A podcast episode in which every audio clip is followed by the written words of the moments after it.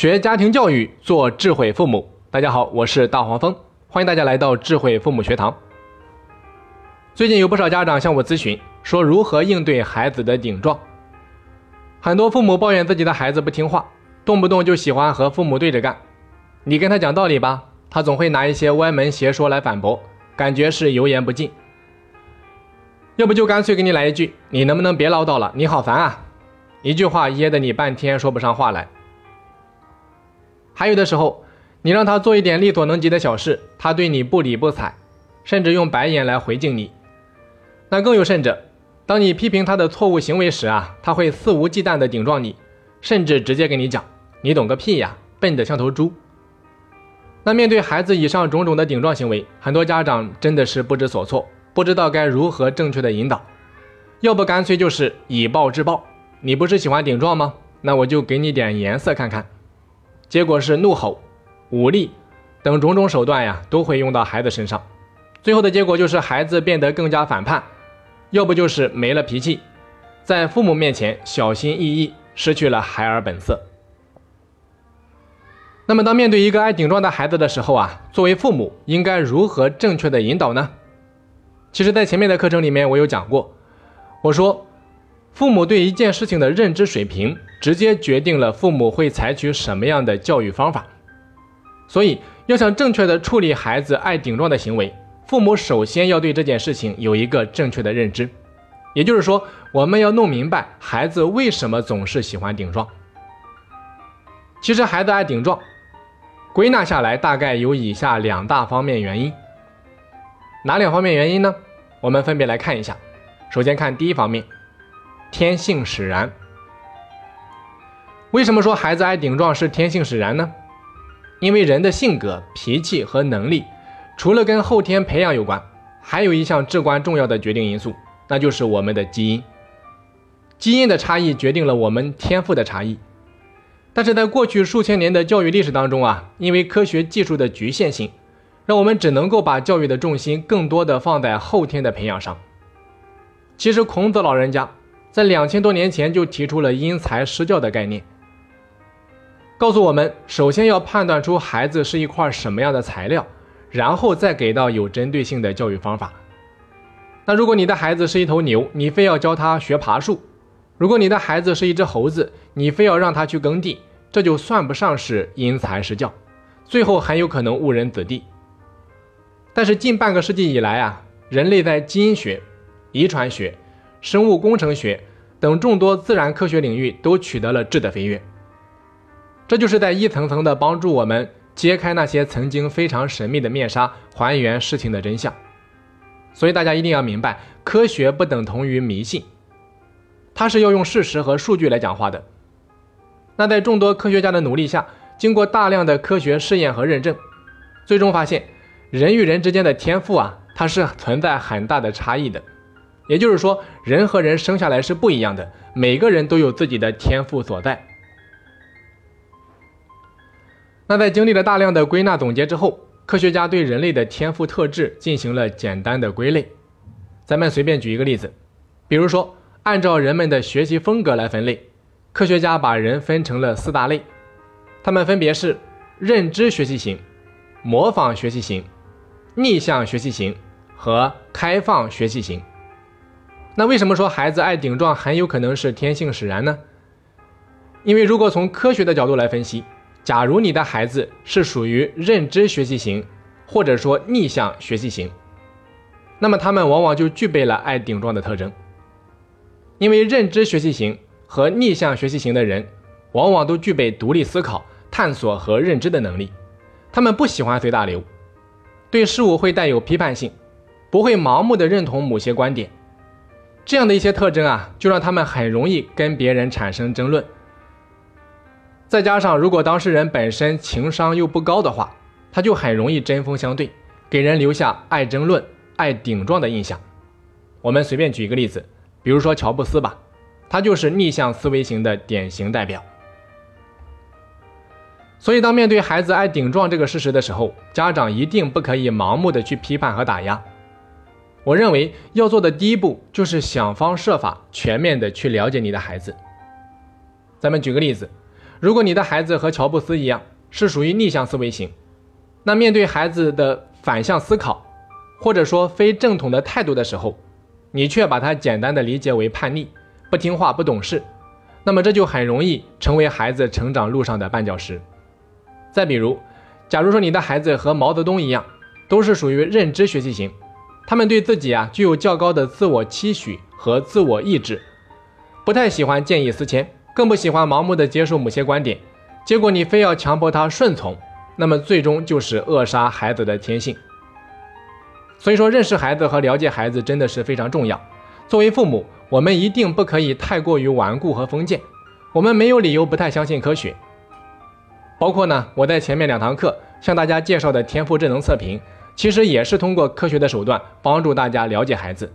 那如果有需要的家长，依然可以添加个人微信四二二六八零八三四，然后发送“智能测评”四个字，就可以进行咨询了。好的，接下来呢，咱们再来看孩子爱顶撞的第二大方面原因：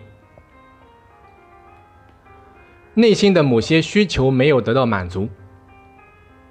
为什么说孩子爱顶撞？是因为内心的某些需求没有得到满足呢？因为严格来讲，所有的顶撞、对抗都是因为我们刺激了对方的某根神经，戳痛了他内心的某个敏感的位置，所以才会产生那么大的反应。也就是说，没有满足对方当时的某方面需求。为什么会这个样子呢？之所以会产生这种情况，主要是因为父母的教育方式不当引起的。要想了解这个方面啊，我觉得咱们可以分成以下四种情况来看。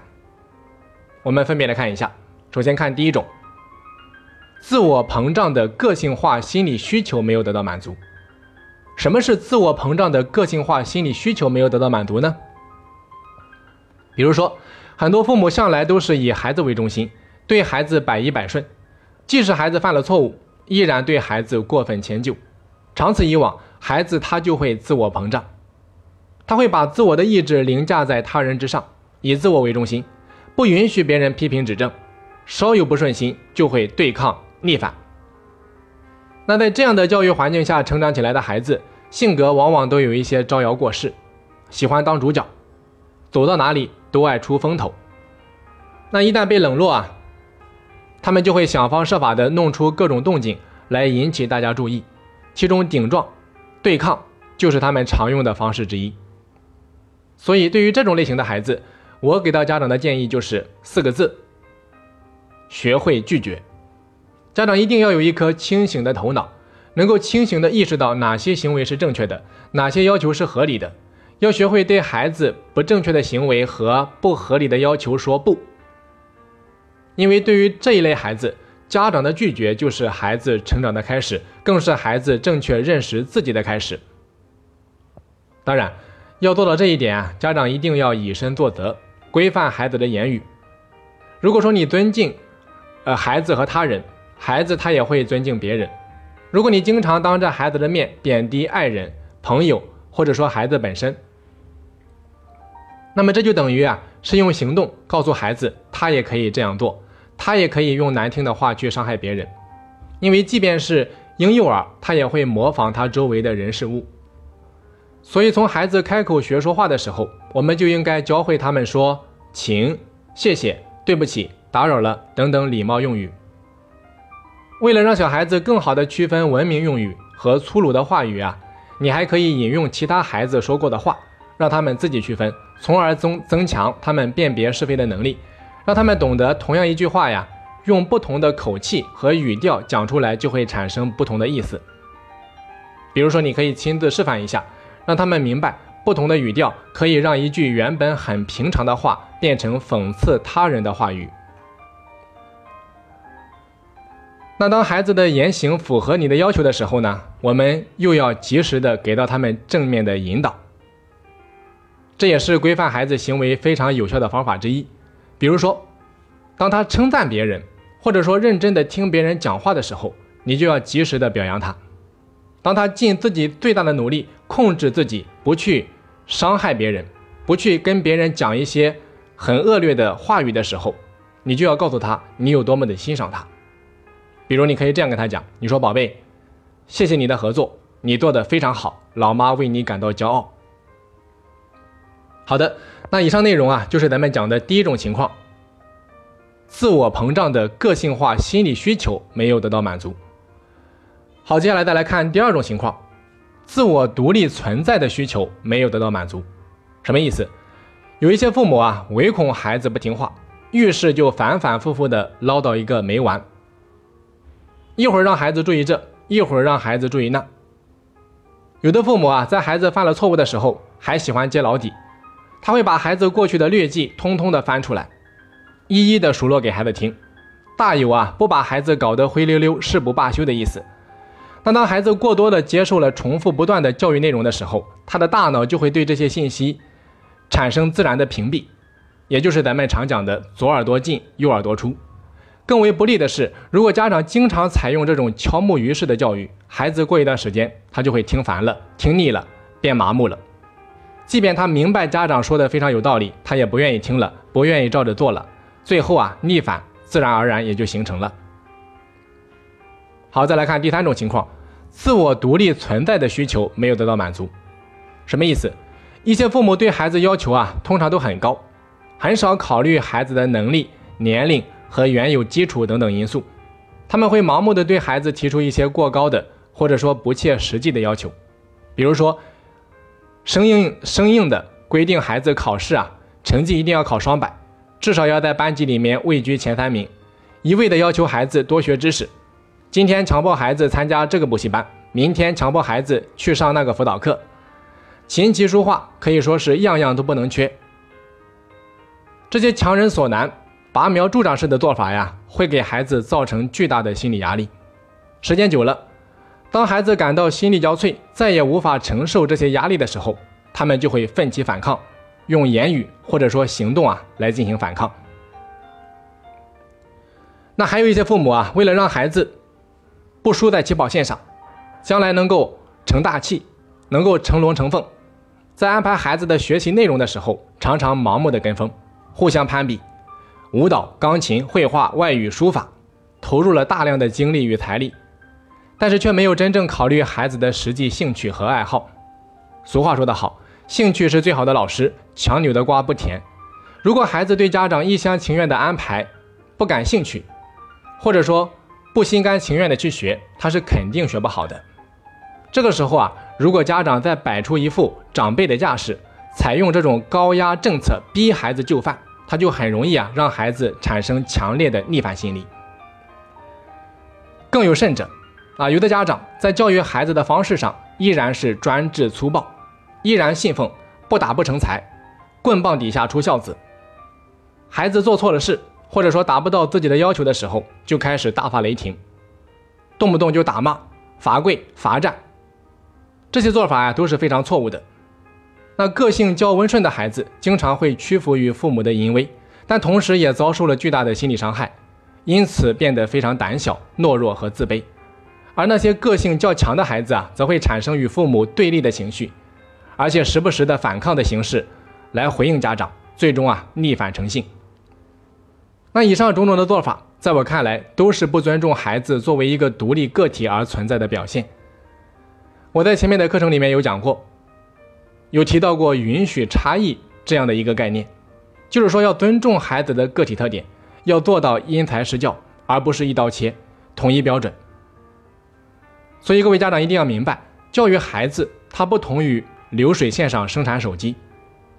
不可以做到一个标准。所以，请各位家长一定要记住，不了解孩子的教育就是盲教。教育孩子啊，就好比是盖楼房，它是一个工程项目，从设计图纸到打地基，